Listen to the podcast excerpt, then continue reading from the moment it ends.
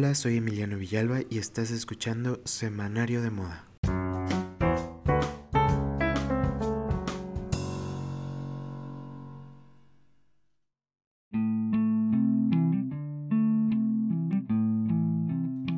Hola, ¿cómo estás? Espero que muy bien. soy Emiliano Villalba y estás escuchando Semanario de Moda.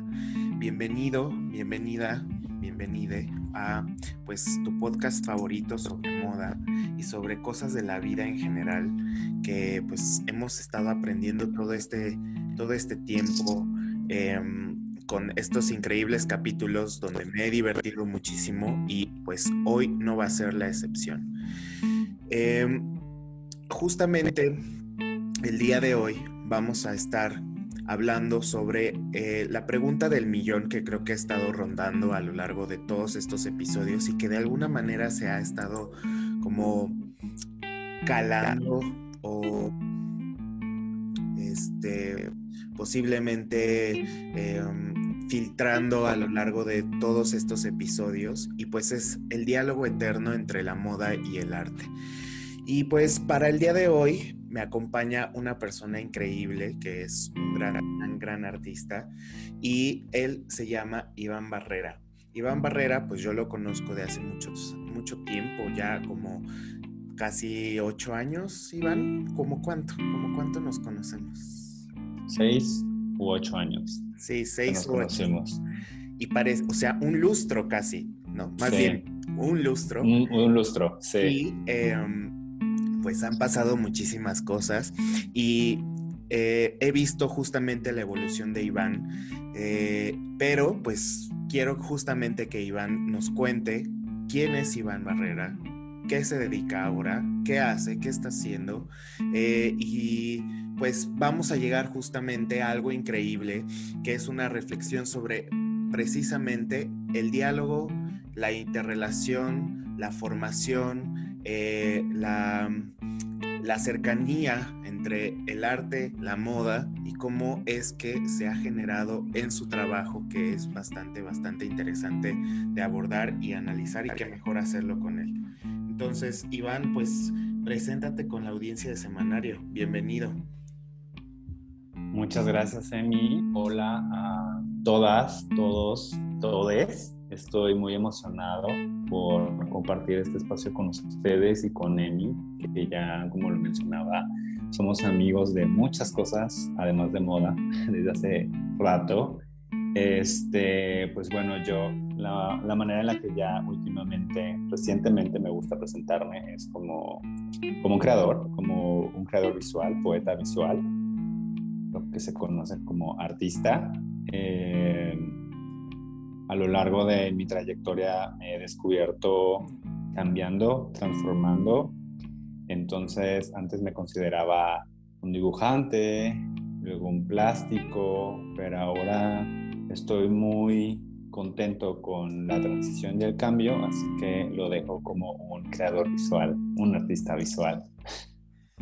Genial, genial, Iván. Oye, y tú mencionaste justamente que empezaste a definirte como dibujante y como un artista plástico, pero ¿cómo es que empezaste tú a encontrar justamente esas pues definiciones de ti mismo? Digo, al final es una forma de autodefinirte y a partir de, de la generación precisamente de tus trabajos fue como empezaste a encontrar pues tu identidad como artista o como este creador. Pero ¿en qué momento fue que te llamó, eh, por ejemplo, el dibujo y después en qué momento te llamó a hacer cosas plásticas y hoy cómo es que estás haciendo precisamente estos eh, trabajos visuales que están hoy pues eh, muy muy interesantes en las redes sociales? Pues mira, ahora que lo mencionas, me hiciste recordar una frase que escuché hace poco que es infancia es destino.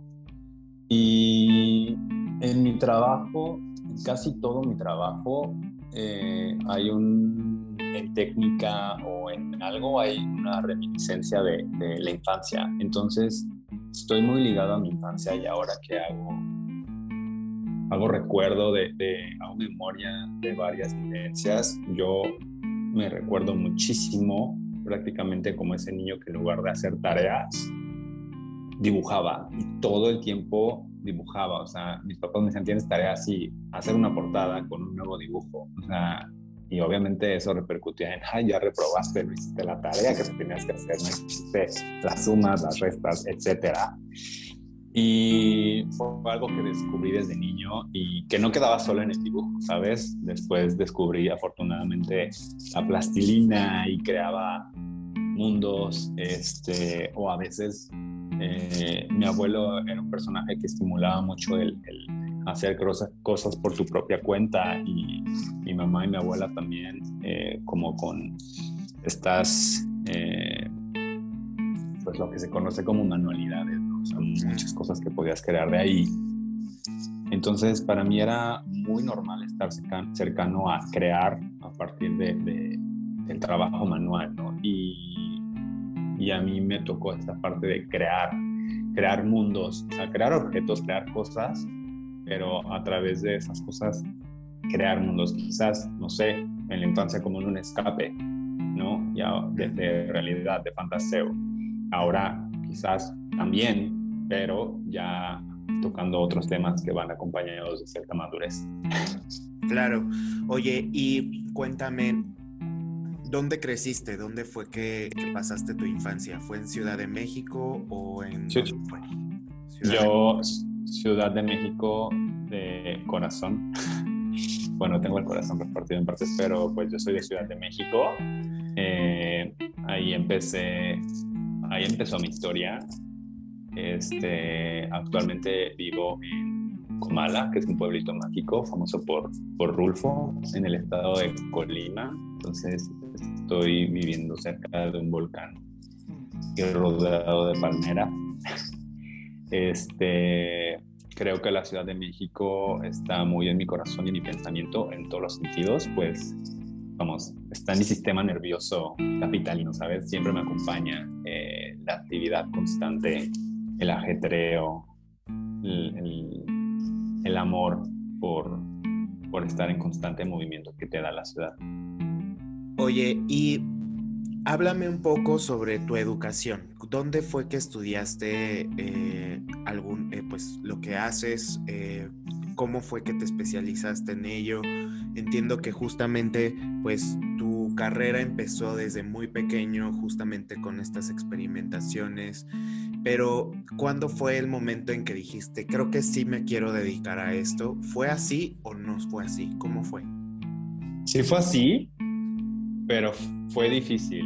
Eh, creo que las personas creativas, no solo artistas, tenemos uh, muy presente a nuestro peor enemigo, que somos nosotras, nosotros, nosotros mismos, business. Este, porque somos muy capaces de autosabotear nuestras metas, nuestros ideales. Entonces, por mucho tiempo a mí me costó trabajo creer en mí, creer en mi trabajo, creer en esta mm, labor de traer al mundo, no un fantaseo, pues, o sea, estas obras que conectan, que tienen un mensaje, que tienen una intención. Me costó mucho trabajo creérmelo, ¿no? Entonces, fue más o menos, eh, hubo algunos eh, eventos que creo que, formaron parte muy importante de, de, esta transformación para tomarme más en serio y pues varios de ellos, eh, no sé, cuando empecé a hacer, en, cuando estaba con dibujo, cuando empecé a participar en, en, publicaciones punks, este, contraculturales de, de mis amigas de, de Los Ángeles, este, chicas queer, punks. Eh, fue muy grato porque sentía que había conectado esa parte de tengo un mensaje y ellos lo habían identificado y me sentía identificado. Entonces, eh, eso fue para mí un, un, pequeño destello de, oye, esto que haces sí es importante y hay gente que conecta con ello, en ese momento mi trabajo, que era dibujo, lápiz, pluma sobre papel, estaba muy vinculado a ese sentimiento. Estaba también rodeado de, un contexto de personas, un contexto y las personas a mi alrededor también estaban como, me llevaban a ello, ¿no? Entonces estaba como muy activo en, cuestiones artísticas underground en Ciudad de México y poco a poco también estuve como en primeras exposiciones y en el momento en el que se vendió mi primera obra, ahí fue cuando dije, wow, esto es en serio y puedes ir en serio con esto. O sea, independientemente de quien la haya comprado, de quien la compró, para mí fue, sin duda creo, aunque, aunque no deberíamos estar buscando validación ajena, fue como un, mira, esto es una representación en dinero del valor de tu trabajo. Entonces, para mí eso fue fundamental y es algo que he hablado con otros y otras artistas, que cuando llegas a ese primer paso, te das cuenta que puedes, que hay un camino, solo es ir descubriéndolo. Entonces, más o menos como en 2016, 2017 yo ya tenía la espinita de quiero hacer más de esto, quiero dedicarle más tiempo a esto, a dibujar, a explorar. Y en 2017 dejé mi último trabajo de base, que fue en una concept store en Ciudad de México. Y de ahí, pues salté me, aventé al tobogán de, la aventura de convertir, convertirme en un artista. Súper. Oye, pero yo me quiero justamente detener ahí o un poquito retroceder para profundizar en esos, en esos años o en esos momentos de tu vida. Eh, quiero saber cómo fue tu primera exposición o cómo fue que eh, participaste en esta primera exposición que tú acabas de mencionar? ¿Y cómo fue tu primera obra? Pues ¿Te acuerdas realmente de que, pensaste que se iba a comprar? ¿Fue dentro de esta exposición? ¿Cómo era tu primera obra? ¿Te acuerdas?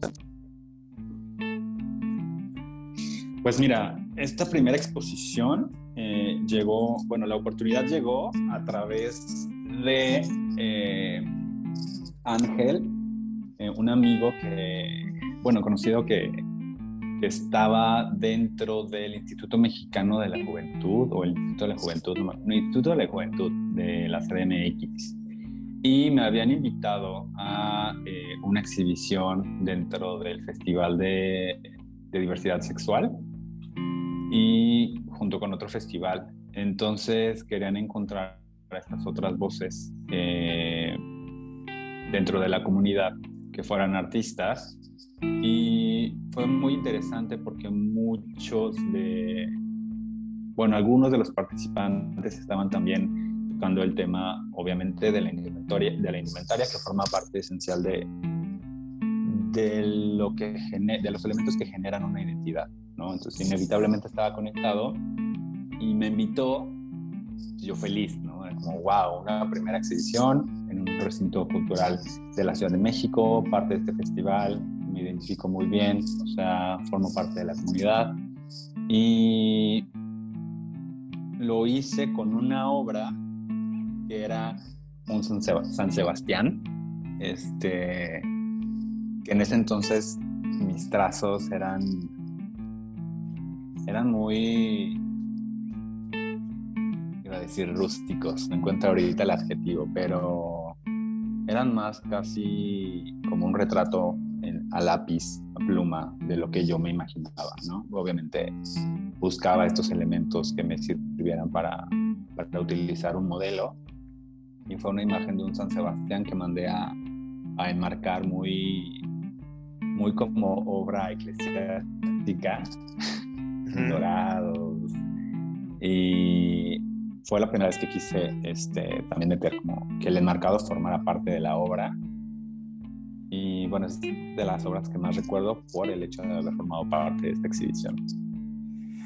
Súper. Para quienes nos están escuchando y no sepan quién es este santo San Sebastián, pues es uno de los santos que son venerados por la Iglesia Católica que pues tiene como este origen de disciplina militar que fue, o sea, se le conoce porque es un santo que recibió pues la santidad a partir de, de, de estos sacrificios, de estos eh, ejercicios que este personaje aplicaba con respecto a lo, militar, pero que además está dando como, em, también se le da esta atribución a los santos de los homosexuales o de la, de la, de la eh, comunidad LGBT y pues es uno de los más como representativos.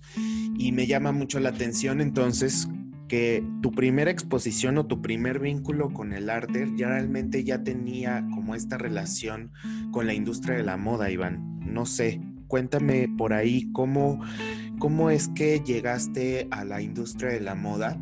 Cuéntanos un poquito sobre tu etapa en esta concept store, que bueno, ya sabemos tú y yo de, de cuál se trata, pero cuéntale a los, a los, a los escuchas y a las escuchas cómo era, qué era, eh, cómo fue que llegaste a la moda, por qué te gusta, por qué te llama la atención, todo eso.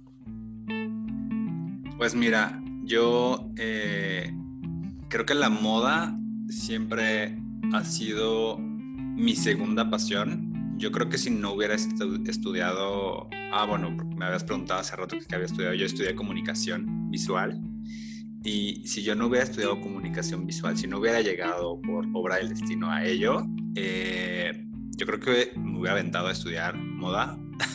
Afortunadamente no lo hice porque yo creo que mi camino estaba de este lado y siempre ha sido para mí muy importante la indumentaria. Desde muy pequeño entendí su importancia. Yo veía a, mis papás, que eran muy jóvenes, y cómo continuaban eh, y se esforzaban de alguna manera por, por expresar a través del uso de las prendas, ¿no? Eh, y, esta capacidad de transformación que tenían. Un día los podía ver en ropa deportiva y al otro en trajes para un evento y yo decía, wow, es, es como si fuera otra fase de esa persona. O sea, muy camaleónicos, que fue algo que también poco a poco empecé a explorar, descubrir y documentarme más. Poco a poco, cuando llega esta edad de, en la que tú eliges tu ropa, era esta magia de hoy voy a ser explorador, ¿no? O hoy voy a ser astronauta, hoy voy a un personaje. Entonces, desde la infancia ese juego me cautivaba, poco a poco en la adolescencia, el, cuando empiezas a adquirir tus valores, ¿no? Eh, en qué crees y te pones tus primeros Converse y dices, claro, que viva el punk y escuchas y lees poesía de Patti Smith, ¿no? Y dices, claro, aquí y no sé, cada, cada generación este, va viviendo sus, sus protestas y sus, sus valores. Este, hay quien le, experimento un poquito más a lo dark, hay alguien que escucha música más pop y todo eso lo vas llevando a tu identidad. Entonces, siempre viví eh, muy alineado con, con la moda. Si bien no estaba a la moda, siempre tomaba la indumentaria como un ejercicio de comunicación constante. Y eso poco a poco también lo llevaba a, a mi arte, a mis dibujos. Incluso ahorita me, me, acordé, me, acordé de que todos mis muñecos, había un punto en el que decía, ya no puedo con este look que trae el muñeco. Entonces yo los pintaba, los alteraba porque decía, ya es que es momento de que evolucione y cambie. O sea, y ahí tenías a Iván cambiándole el look a Batman, ¿no? Por otro tipo de colores. Pero bueno, en, en cuanto a mi obra, siempre... ¿cómo? Al Max Steel. Al Max Steel, sí, total. Este, entonces, siempre ha ido eh, evolucionando y siempre ha aparecido en mi vida de muchas formas. En, mi obra, estos primeros dibujos eh, que estaban muy alineados a la, a la cultura punk, a la... me enfocaba muchísimo a la diversidad de los cuerpos, como las prendas lucían en otros cuerpos, este, y luego todo fue evolucionando también a, hacerlo de una manera más abstracta. Eh, mis primeros acercamientos ya no solo como fan de, la industria de la moda, la indumentaria, estuvieron pues en la era de los blogs, que yo también quise andar ahí con los blogs, eh, participaciones en, en algunos blogs como The City Loves You, cositas así. Luego me, me puse más bien a ser fotógrafo de, de todo eso. Este, participaciones en revistas, fotografías, styling. Eh, y al final eh, se me abrió una oportunidad con una de las personas creativas de moda que más admiro, este, Sharon Drihansky, que me acuerdo que fue una fotografía, creo, para él, en la que coincidimos. Y ahí empezamos a ser muy buenos amigos porque es una persona que también comulga con el estar, con la importancia a la indumentaria, con la extensión de la personalidad eh, a través de las prendas y la admiración por el rock and roll, etcétera. Entonces nos volvimos muy buenos amigos al poco tiempo y luego me, me invitó a este proyecto que se llamaba The Feather, que era una concept store donde pues buscábamos internacionalmente a, creadoras y creadores de, moda que, que fuera más cercana a, lo artístico. Y, fue una muy buena experiencia para mí porque esto de andar buscando diseñadores de otros lados del mundo y conocer su trabajo y admirarles fue como, mira, esto que hacías por hobby, pues lo terminaste haciendo de manera profesional, ¿no? Y pues hacíamos un montón de cosas ahí, nos volvíamos locos. Este, cada, cada temporada buscamos diseñadores diferentes.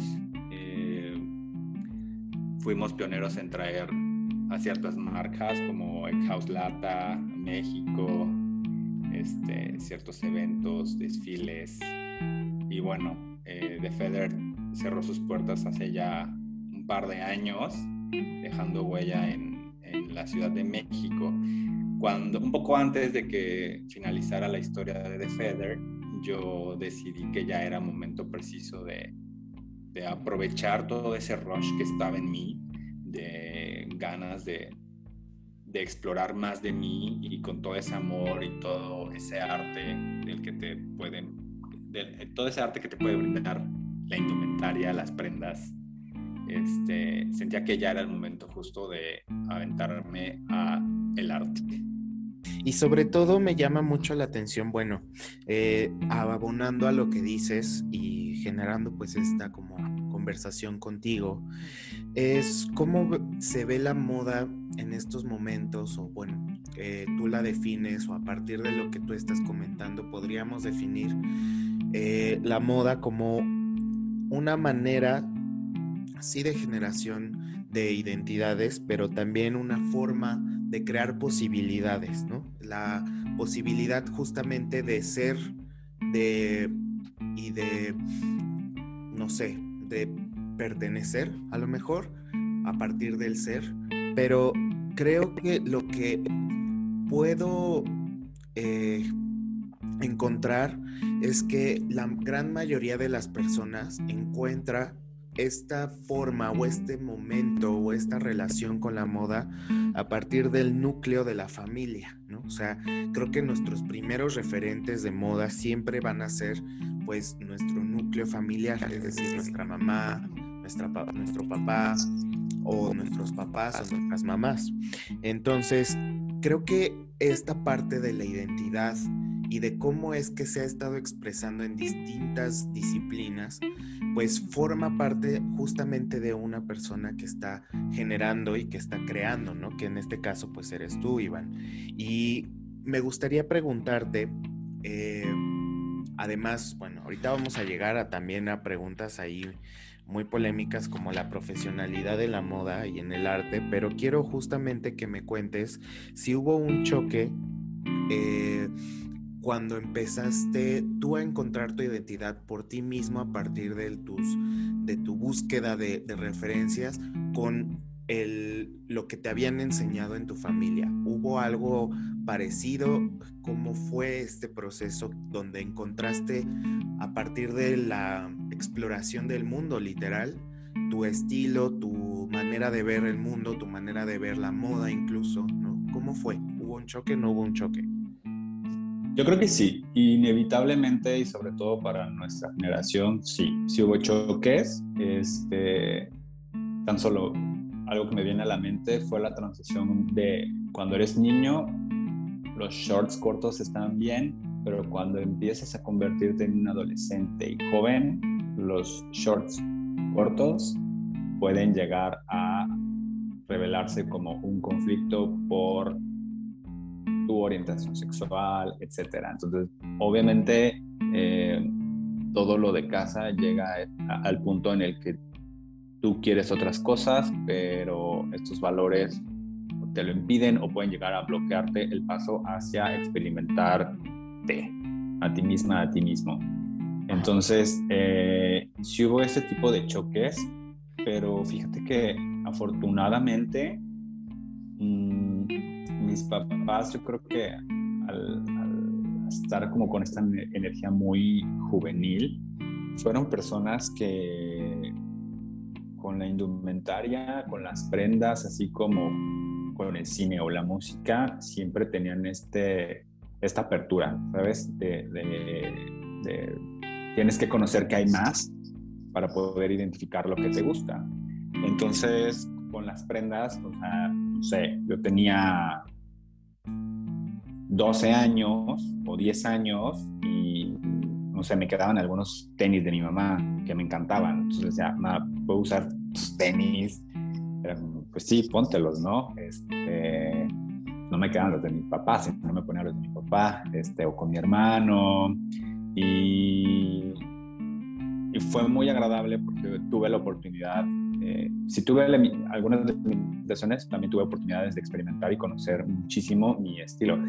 A la par que ellos también, eh, mis papás evolucionaban en su estilo, entonces fue algo con, mutuo que obviamente ya después, ya cuando a mí me dio el quiero ponerme algo con plumas y ahorita voy a ir a una fiesta y me voy en el metro, obviamente llega a este punto de, no, really, te vas a ir así, en serio, y llega este tema también que ya no solo es de familia, sino es como el tema social de qué puedes o no puedes vestir afuera de tu casa, con qué prendas puedes sentirte seguro, que deberíamos de sentirnos seguras, seguros con todo lo que quisiéramos ponernos, pero vamos, eh, fuera, en la calle, pues siempre corres eh, algún riesgo, aunque no deberíamos. ¿Alguna vez sufriste como algo parecido en la calle por cómo estabas vestido? Ah, sí, total, o sea, absolutamente igual. Vuelvo a esto de los shorts. Si, sí, si vives en Ciudad de México y alguna vez te experimentas el, el verano y la fortuna de traer shorts y tienes que andar corriendo de arriba abajo, descubres que los shorts pueden ser tu gran aliado para correr y dejar de preocuparte por el sudor en pantalones. Entonces, mucha parte de, de, mi tiempo allá trabajando me ponía shorts, porque era una etapa también en la que andaba con shorts y me compraba mis tenis extravagantes. Entonces, siempre andaba así y muchas veces me tocó eh, insultos o intentos de insultos que en realidad poco a poco aprendes a no darles importancia. Fue lo más frecuente o también en caso de si te haces las uñas o agregas un poco de maquillaje, esas cositas básicas tiene que ver muchísimo con lo que hemos estado también planteando en estos episodios sobre cómo es que se manifiesta la moda en el cuerpo, ¿no? O sea, no solamente es la indumentaria quien cubre el cuerpo, sino es el cuerpo mismo quien realmente está dando vida a la indumentaria y está generando pues esta comunicación social o dentro de los, de los órdenes sociales de, de las del contexto en el que se está generando, pues, o se está vistiendo o se está usando la, las prendas. Em, y pues me llama mucho la atención y me gusta muchísimo cómo relacionas pues tu propia experiencia de, vestir al cuerpo con el contexto en el, sobre todo en, una ciudad donde se supone que eh, pues tendríamos un poco más de libertad, entre comillas, pero pues sigue estando pues muy, muy, muy normalizado y muy permeado el o muy intrínseco esta parte de, de, la vestimenta como función social, ¿no? Es súper interesante cómo es que se generan pues estas dinámicas que de alguna manera son aprendidas por muchos, muchos años y por, o sea, casi, casi eh, son cosas eh, heredadas, pero pues justo encontrar la forma, encontrar la manera de romper con esos esquemas preestablecidos o que nos han e, estado educando durante mucho tiempo, creo que ese es el mayor reto, ¿no? Y creo que a las personas creativas eh, nos toca justamente como romper estos paradigmas y empezar a generar pues nuestras propias propuestas, ¿no? Al grado de que hoy pues eh, ya hay debates, ya hay eh, una reflexión mucho más profunda a las cuestiones de género, por ejemplo, a partir de la indumentaria y a partir de las identidades. Y pues es como súper importante y súper interesante revisarlo y seguir reflexionando sobre ello. Oye, Iván, ajá, adelante, adelante. Sorry. No, eh, ahorita me acordé de una frase que, que un amigo actor me dijo hace poco y era que el cuerpo debería de ser el primer territorio de apropiación. Ahorita hablando como de estas cuestiones sociales, claro, o sea, debería de serlo primero con lo que hacemos este ejercicio de esto es mi dominio, esto es, sabes, mi aportación a... Él, él, lo manejaba como también con este tema de la desnudez, el público y demás, pero me hizo mucho clic porque dije, claro, fue el primer ejercicio, quizás el primer ejercicio que muchos, muchas realizamos, trabajar con nuestro cuerpo como para decir, esta es mi definición, esta es mi propuesta, esto es lo que traigo al mundo. Y me encanta que lo digas, Iván, porque en tus obras veo muchos cuerpos. Cuéntame, ¿cómo es este proceso creativo que tienes como creador, como poeta visual? las personas que eh, vayan a ver justamente el trabajo de Iván Barrera en sus redes sociales y que en semanario vamos a poner, pues van a encontrar cuerpos, no solamente eh, cuerpos vestidos, sino incluso a veces cuerpos desnudos que están justamente pues ensayando esta manera de ver eh, la vida a través del cuerpo y de la, de la apropiación misma del ser, ¿no? Yo creo que así podríamos definir de alguna manera eh, tu, tu, obra y me gustaría que nos compartieras eso, ¿por qué, cómo fue que llegaste justamente a estas experimentaciones? Pues yo creo que todo va acompañado de este interés por, y lo has mencionado en varias ocasiones, y de hecho tengo una serie que se llama así, Identidades, que es más de retratos, pero va, ¿sabes? Va con, va, va con toda mi, mi intención de explorar qué somos, quiénes somos, cómo lo proyectamos y en todos los aspectos posibles. Ahorita estoy trabajando con collage, este, estos collages van más como un mapeo de la construcción de mi identidad como, como artista, pero también como mi construcción como este hombre que nació en Ciudad de México, en este, finales de los 80, creció en los 90 y tiene todo este mundo de referencias musicales, televisivas, cinematográficas, de cultura popular, este, y cómo, cómo me va formando, cómo me llevó, así como existe todo este mundo de tu carta astral con las constelaciones y el pre, o sea, el preámbulo para tu, lo que va a ser tu vida, ahorita con el collage estoy trabajando de cómo esto me construyó hasta ser quien soy, ¿no?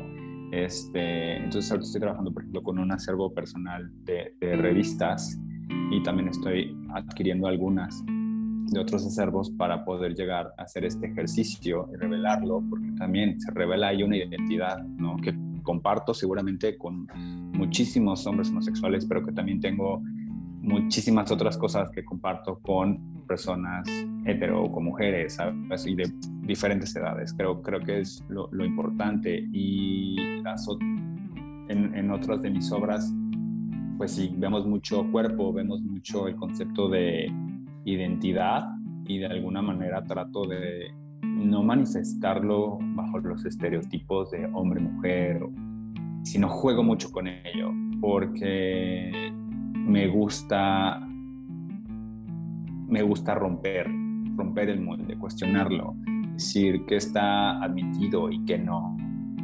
Entonces, eh, ahorita, por ejemplo, también tengo un rollo con volver al dibujo, pero de una manera muy lúdica, con, con pasteles, en las que también estoy volviendo a, tener figuras que todo el mundo me ha dicho, oye, son reyes, oye, son demonios, oye, ¿qué son? ¿Sabes? Este es un juego que me encanta escuchar a las personas cuando ven mi obra y me empiezan a decir todo lo que ven.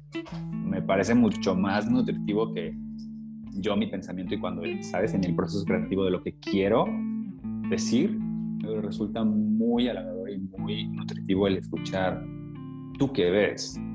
O sea, ¿te ves a ti o qué ves? Y si te ves a ti, ¿de qué manera? O sea, ¿cómo es que comulgas con eso? ¿Por qué te hizo clic? ¿Sabes? Entonces es una parte que me interesa mucho de la representación de cuerpos increíble. Y pues yo no es por presumir, pero yo tengo ya creo que cuatro cuadros tuyos. Yo soy fanático de ti y de tu trabajo, ya lo sabes. Y pues justo teníamos que platicar sobre esto porque pues involucras mucho eh, tus referencias, como dijiste, de la cultura pop y no hay nada más pop que la moda, ¿no? Y creo que eso eh, alimenta muchísimo tu obra y me gustaría justamente que nos platicaras eh, precisamente de tu, em, tu línea o, o parte de tus cuadros que tienen precisamente, valga mi muletilla, eh, la, la, relación directa con la moda, que has eh, puesto en el cuadro elementos de, de la moda contemporánea no solamente internacional, sino mexicana, que eso también es como súper, em, no, no quiero decir raro, porque pues no debería, pero no es común dentro de las de la creación de arte eh, actual mexicano, ver esta relación o este vínculo con moda mexicana. Por ejemplo, se me viene a la mente esta mujer sentada o esta persona sentada que está usando un vestido de Chris Goyri, ¿no? Eh, cuéntame, cuéntame cómo es esto, cómo, cómo lograste vincularlo, cómo es que lo logras vincular, cómo lo ves, cómo lo imaginas. Pues mira, yo creo que forma parte de varias cosas. Una, el, haber estado en este proyecto donde buscábamos diseñadores internacionales también me dio la oportunidad de conocer mucho talento local. Y en este crear fantasía, crear historias, escenarios a través del arte. Y también algo que, me parece muy importante a la, hora de, crear eh, sobre todo en esas obras que, mencionas, para mí fue hablar, así como los muralistas, eh, que vamos, tienen su valor, pero a mí a veces se me hace demasiado, porque hay otros creadores importantes, así como los muralistas retrataban el cómo se vive en Ciudad de México y ahí tenemos este no sé la Alameda no con el señor que viste tal cosa y vende chicharrones y etcétera, etcétera, etcétera. De que hace falta mucho crear o retratar eso más allá de la fotografía de moda o estos otros medios habituales. Y yo tenía muchísimas ganas de realizar un ejercicio así. Por ejemplo, con esa serie de pinturas estaba como obsesionado con Tamayo, eh, con, varios artistas que eran parte de, eran contemporáneos a los muralistas, pero, que eran este, contemporáneos a los muralistas, pero que no estaban dentro del de, el foco de atención, ¿no? Entonces para mí fue como un, quiero darle el lugar a creadores de moda, mujeres, hombres, creadores de moda que, que tienen piezas que deberían de pasar a la historia, ¿sabes? Como de, claro, en esta época nos vestíamos así, por supuesto, también así, y sé que hay mil otras maneras, ¿no? Mucha gente va a decir, pues no todos nos vestimos así, pues no, pero para mí, para mí es importante retratarlo y que quede, ¿sabes? Como testimonio. Hay, hay, hay un cuadro gusta, digo, me gustan mis cuadros, ¿no? Pero ya sabes, tienes un hijo favorito. este, hay uno que me encanta eh, porque pasé varias horas trabajando en él y utilizo... Eh, como ejemplo, un pantalón. Este personaje viste un pantalón de Barragán, ¿no? que yo me acuerdo que cuando, cuando conocía a Barragán nos conocimos súper chavitos y estaba empezando y verlo ahora con el éxito que tiene, con, con este creador, este artista en el que se ha convertido, es como, claro, o sea, todas estas otras mentes también tienen que, que pasar, tiene que haber un testimonio de sus conceptos de estética y de vestimenta y conectarlos muchísimo a la cultura mexicana, porque pues de aquí somos, ¿no? O sea, esto que mencionas de sí no es normal que cuando hay un artista que, que retrate algo de moda, utilice diseñadores, diseñadoras mexicanas, porque normalmente es como, sí, un ilustrador, una ilustradora con el dibujito que trae este, la bolsita Fendi, o, ¿sabes? Es como, ok, cool. O sea, no estoy diciendo que no lo hagas, o sea, pero para mí es importante hablar de lo que se hace en México. O sea, ¿sabes? Creo que por ahí también es como un granito de arena a la conciencia de, oye, aquí hay que explorar. Sí, y además pues es como tú mencionas un registro, ¿no? O sea, creo que en 50 años o en 100 años que alguien esté interesado o interesada o interesada en la búsqueda de eh, moda mexicana, lo puede encontrar no solamente en los registros habituales o los registros eh, tradicionales como la fotografía o como pues em, el diseño per se, o sea, el diseño físico de los de, de, los de las prendas, ¿no? Sino que los puede encontrar precisamente en otros, eh, en otros formatos como el arte o en otras disciplinas como el arte o incluso el periodismo, ¿no? Con escritos o con eh, podcast, no sé, me imagino, pero eh, creo que eso es fundamental y que muy poca gente lo está como visionando, ¿no? O sea, creo que la industria hoy pues está muy enfocada a mi punto de vista, como en sobrevivir o como en estar presente. Hay como un juego de presencia muy fuerte en la industria de la moda hoy, donde ser visto es lo más importante, pero es ser visto actual, o sea, ser visto en el momento, en el presente. ¿no? Exacto, no dejar algo para la historia, es como de que me vean que estuve ahí en lo efímero, que seguramente el 98% de personas va a olvidar, que vean que estuve aquí y es como, sí, ajá, pero ¿qué hiciste?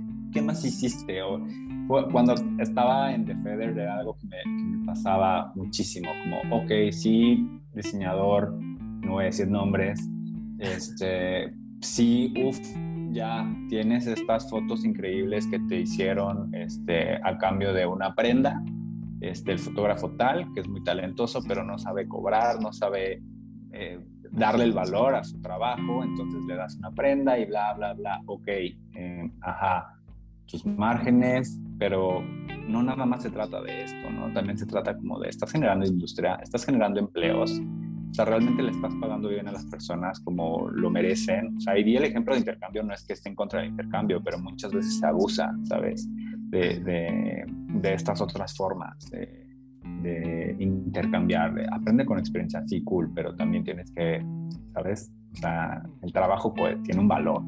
Y que son como nuestros vicios dentro de la industria, ¿no? Sobre todo en, esta, en esta industria que, digo, lo he manifestado muchísimo en el libro de Hecho en México, precisamente lo, lo menciono, que es una industria que está en plena construcción pero que está en constante renovación todo el tiempo, ¿no? Pero estos vicios siguen estando ahí presentes y que pareciera que no van a, pues, eh, desacelerar, porque, bueno, ya pensar que se van a terminar creo que es una postura muy, muy positiva, pero creo que el, el, y creo que tú lo mencionaste súper bien, que es dar valor a su trabajo, ¿no? Y creo que está bien y es válido valorar el trabajo de otros creadores en otras disciplinas que tienen que ver con la, con la, con la moda, ¿no? En este caso el arte o el periodismo en mi caso.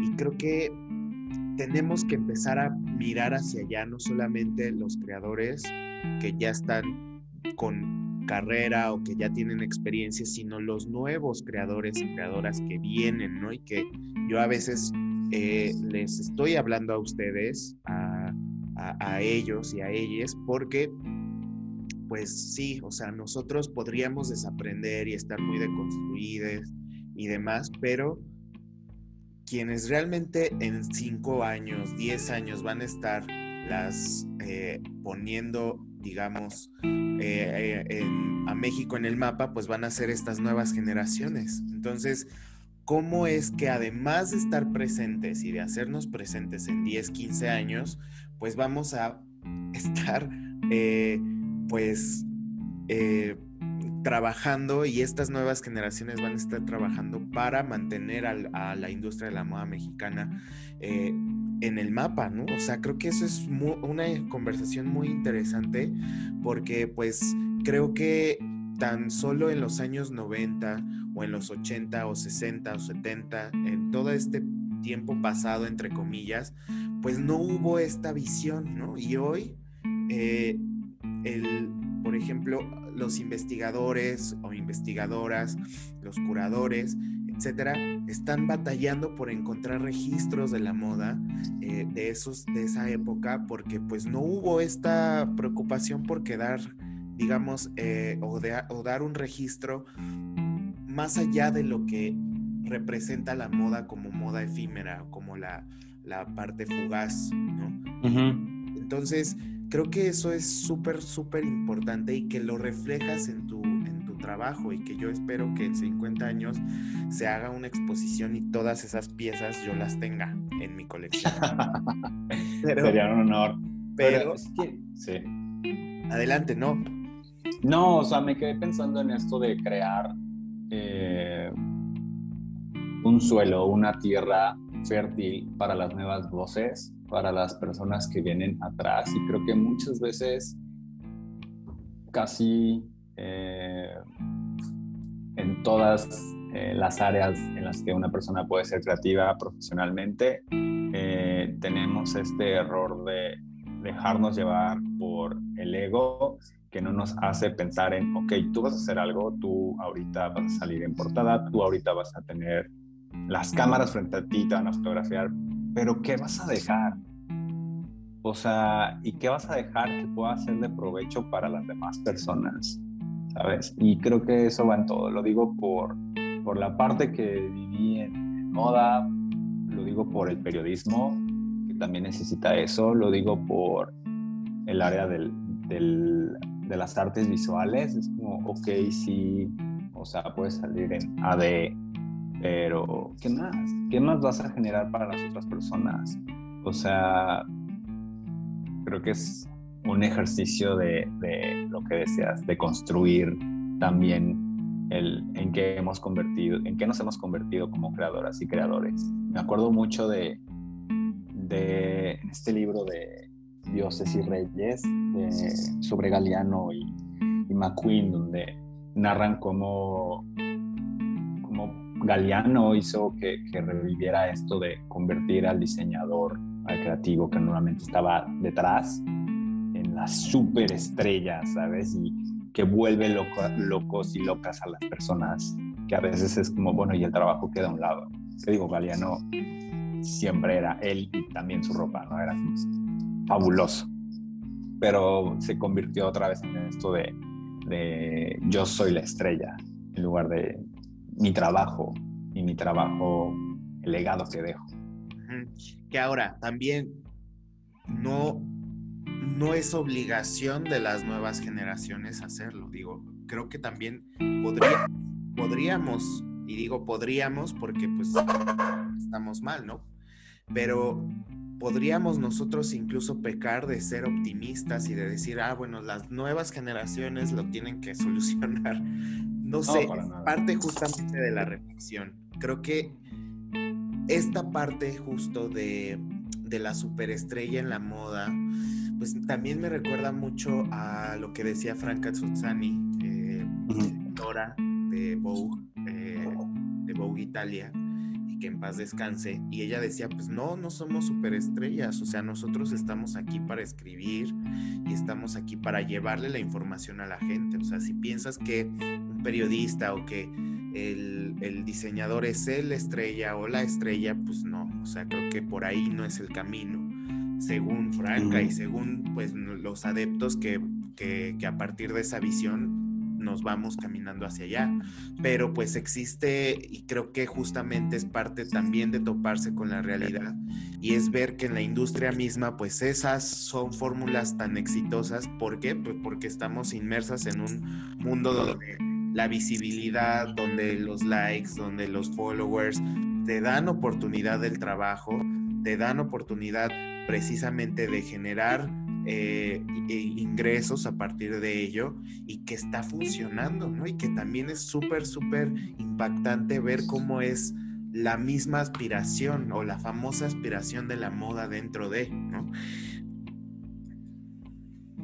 O sea, ahorita me hiciste recordar, estoy terminando de ver este famoso documental, bueno, serie documental del caso de Ana Delvey. Ajá. Igual, ¿no? Que todo el mundo desea, ella es el ejemplo de la caída del influencer y de este juego de las apariencias y de estar en el momento y ser fotografiado con las personas correctas, etcétera. Y dices, ok, ¿esto hace cuánto pasó? Y esto sigue vigente de alguna manera. Y que siempre es el mismo tema, como que el tema contemporáneo hoy actual de las redes es la muerte del influencer, ¿no? O sea, es como hay movimientos en contra de influencers, se han escrito muchísimos artículos en contra de eso, pero bueno, eh, o sea, creo que es un tema incluso que da para unas reflexiones profundísimas y que seguro pues las vamos a estar escuchando muy pronto en semanario, pero quiero regresar un poco con, con tu trabajo, Iván, y quiero que me cuentes ¿Cómo llegaste al collage? Pasaste justamente de em, la creación justo, vaya, por lo que me estás contando como que el pastel, el lápiz o el grafito, no sé cómo llamarlo, tú me dirás, em, el dibujo, etcétera, está presente incluso en la, en la actualidad claro, con mayor, eh, con mayor peso en ciertas épocas o en ciertas eras, pero ahora estás trabajando con el collage. ¿Cómo fue que surgió esta idea de hacerlo? ¿Y cómo es, cómo es que trabajas? Ya me dijiste que tenías un acervo. ¿No te duele romper o, recortar las, las revistas? Al principio sí, pero eh, fíjate que, o sea, fue que empecé con mis revistas y también con los booklets de discos de música, que oh. yo soy fan. O sea, en mi vida siempre he deseado hacer la portada de un álbum musical de alguna de mis bandas favoritas.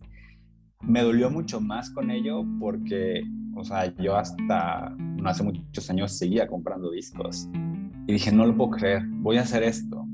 Pero también caí, ¿sabes?, en la realidad de, ¿cuándo vas a volver a escuchar este disco?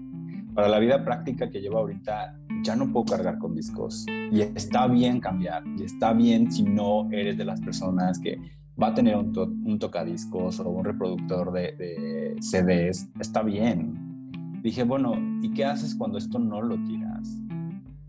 Fue cuando también dije, ok, esto formó parte de mi construcción como ser humano, como creador, o sea, y esta construcción personal y colectiva.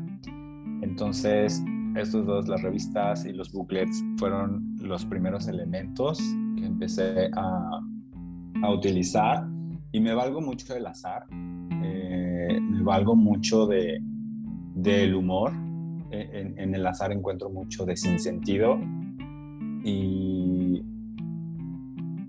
pues es un poco dadaísta, pues el collage nace del dadaísmo. Entonces era la manera de hablar del tema serio de la construcción de identidad, de la construcción de un ser humano y de elementos que pueden ser del colectivo, pero llevándolo a este, a este lado humorístico eh, y mezclándolo también con, con bueno, en, el estudio tenía muchas residuos de acrílico, que es el material que estaba usando en los lienzos. Entonces empecé a recolectar desde hace como dos años eh, los pedazos que quedaban secos en el piso, en las brochas. Y para esto tenía la intención de hacer que todos estos elementos visuales o que formaban parte, de los bucles, o sea, no es que el booklet me haya cambiado la vida, pero la música que venía en el disco que acompañaba el booklet me cambió la vida y me formó. Entonces era una manera de conjugar este, ajá, este pasado con lo actual, que es este, este registro, este residuo de mi actividad artística. Entonces era una manera de unirlo y estar hablando de temas que, que han fluido a lo largo de mi vida, ¿no?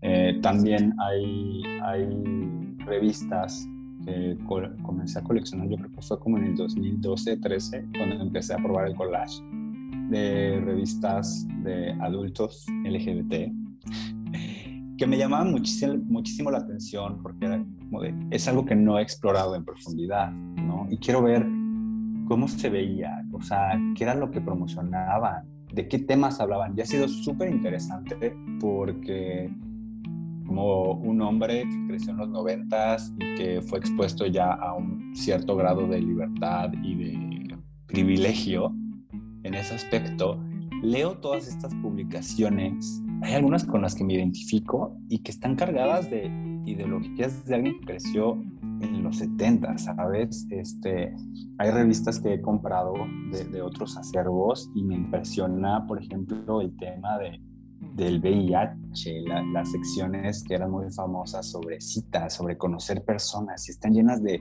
tabúes que dices, ¿cómo puede existir? ¿Y cómo va a ser para una persona, alguien generación Z, cómo, seguramente no concibe que existan esas palabras, ¿no? De, de busco, soy alguien que es discreto, ¿sabes? Como, seguramente es un mundo de diferencia. Entonces es un ejercicio muy lindo de unir pasado, presente y de esta manera llegué al collage.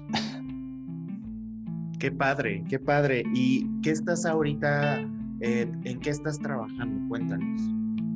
Pues ahorita estoy con esos dos elementos. Este, saqué más, más discos musicales, eh, estoy adquiriendo más material editorial y eh, bueno, ya se comenzaron a vender algunas piezas a través de Artsy, en algunas galerías de, de Ciudad de México. Este, hay algunas otras personas que, manejan arte lo están llevando y a la par estoy realizando una serie de dibujos que eran estos personajes que te comentaba hace rato que están hechos con pastel sobre papel y estos personajes llegaron aún no le pongo un nombre como a esta serie de dibujos, pero llegaron en un momento muy clave en mi vida en la que tuve que poner la atención a volver a poner atención en mi salud mental, emocional, y que casualmente coincidió en, en que un círculo cercano de hombres eh, hetero y de la comunidad LGBT también estaban pasando por temas muy específicos, problemas, eh, carencias. Y sobre todo este año, bueno, el año pasado hubo un amigo que perdí debido a esto. Entonces estuve un buen rato explorando cómo me sentía yo ante esa situación y qué aportaba yo a ello. O sea, que de mi parte eh, no he cambiado para generarme un contexto más amable conmigo mismo y hacia las demás personas, sobre todo a los hombres. Y me llevó a la mente eh, la obra de Basquiat, eh, no sé si, si, la has visto, obvio, está llena de estos personajes en dibujo afro que solían estar, suelen estar acompañados de coronas, algunos. Y la intención de Basquiat era eh, coronar a estos personajes que antes no habían sido coronados, ¿no? Porque antes era la monarquía los únicos que podían aparecer en corona pintados por un artista. Entonces Basquiat lo que quiso es equilibrar la balanza. Claro. Equilibrar el qué personas son importantes y cuáles no. Y entonces a partir de ello empecé a volver al dibujo eh, utilizando estos personajes abstractos con coronas y con trazos muy burdos, muy burdos, porque esa, esa también es mi intención, como de, vamos a, a, dejar, o yo voy a dejar de creer que el trazo perfecto, la sombra perfecta, el casi hiperrealismo es lo absoluto y la máxima expresión, ¿sabes? No, no, que el trazo burdo también sea valorado y sobre todo por este acercamiento a, a la infancia, ¿no? Que dibujamos de manera burda y es un momento de la vida que como seres humanos es, es de lo más valioso. A partir de ahí es tu futuro, ¿sabes? Entonces, apelar a ello creo que le sumó mucho a, mi, a mi idea de, de hablar de la salud mental, sobre todo desde la infancia, a través de estos rasgos, esta técnica. Y es algo en donde también estoy explorando el, estos personajes que están siendo coronados rompen la norma. Eh, por ejemplo, hay un personaje que tiene, yo lo dibujé inspirado en estos looks de Richard Quinn, lleno de flores, con, con unas sombreras enormes, que dices, claro, eso no lo lleva un hombre normalmente, y este está siendo coronado por traerlo. Tengo otro que es una figura de, un bufón, de un loco como el que aparece en el tarot, que normalmente en el tarot, pues él no lleva corona. Pero ¿qué hace que no lo lleve corona, no? O sea, esta supuesta jerarquía. Mientras tanto, el loco en realidad es que es un rey no comprendido. El rey es alguien que hace las cosas sin seguir la norma, que a veces es la, la mejor manera, ¿sabes? Para sobrevivir al mundo. Entonces, es esta exploración donde también tomo la indumentaria, retratar indumentaria como un elemento más al discurso. Fabuloso, me encanta Iván. Creo que eh, has encontrado un punto muy importante y bueno, yo siempre te lo he dicho, creo que tu trabajo es tan relevante que vale la pena precisamente hablar sobre ello y hacer eh, justo una, una difusión porque es necesario que la gente conozca pues estos discursos y que están súper bien pensados y que además pues está haciendo una relación o un abordaje muy distinto o un poco habitual dentro de la industria de la moda como de la industria del arte, ¿no? Creo que eso me parece admirable y pues eh, yo, o sea, estoy 100% seguro que pues todo el éxito va a llegar y, y más que vaya, el éxito, reconocimiento, pues esta satisfacción tuya que tienes haciendo lo que estás haciendo y que te está gustando hacerlo y que lo, es, y que lo realizas justo por eh, encontrar eh, tus líneas, encontrar tu, identidad, encontrar tu manera de expresarte y encontrar la forma de ver el mundo, ¿no? O de expresar cómo estás tú viendo el mundo. Eh, me gustaría, me gustaría eh, por último preguntarte, porque pues desgraciadamente el tiempo es el peor enemigo de los podcasts, bien lo digo ya casi siempre al finalizar los, los capítulos. Em, dentro de tus cuadros también justo veo mucho color. ¿Para ti tienen eh, significados estos colores o los utilizas eh, precisamente al azar? No, sí tienen muchísimo significado y de hecho, pues, inevitablemente para casi cualquier artista que utilice elementos de color, eh, este influye, su, su, contexto influye a cómo los va a usar. Yo por mucho tiempo, cuando estaba con dibujo, no usaba absolutamente nada de color, nada. Y en el momento en el que me mudé fuera de la ciudad, y me, mudé acá a Colima rodeado de tanta naturaleza. Eso influyó, impactó de manera inimaginable el uso de color en mi obra. O sea, jamás lo hubiera pensado. O sea, yo decía, claro, blanco y negro siempre porque es un statement. Y no, o sea, a partir de que me mudé empecé a usar color y era algo que me negaba mismo, ¿sabes? Y creo que fue acompañado de la decisión de dedicarme al arte y es abrirme a la posibilidad que siempre he querido, a explorarme en todas mis facetas. Y pues sí le doy mis propios referentes al color, eh, el azul como este estado para mí de paz, eh, melancólico, nostálgico, muy sensible, pero creo que todo mundo le da su propia, puede existir la teoría del color, pero todo mundo le da su propia interpretación. O sea, te lo digo yo que casi repruebo teoría del color porque al final me di cuenta me vale madres.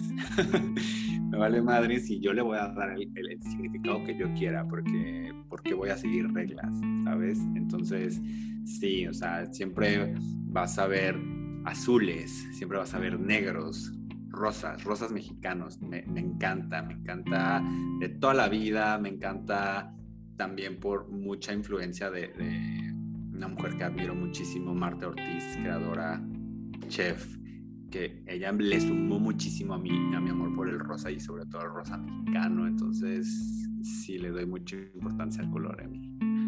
Genial, genial.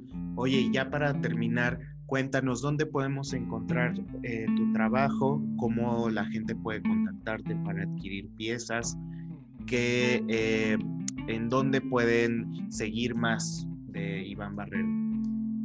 Pues mira, principalmente pueden seguirme en Instagram, arroba Iván Barrera-bajo. Eh, pueden encontrar obra mía en, tengo una galería acá en Colima, que es Galería Mónica Saucedo, pueden comprar en línea, pueden comprar en Estudio Actual en Ciudad de México, eh, que maneja artistas contemporáneos muy, muy padres. Me encanta la gente que está ahí. También con Arsi a través de, de Yamil, maneja arte desde hace ya tiempo. Este, en First Tips también. Eh, pueden encontrar, ah, reciente, bueno, más o menos, ya tiene unos meses. Ingresé a Muni, ahí en Condesa, y creo que también ya tienen una sucursal justo en la calle de Colima, en la Roma, este, donde forma parte de, los chicos de Columpio, que también fomentan mucho eh, la moda. Pues me encantó entrar ahí también. Y en Muni pueden encontrar piezas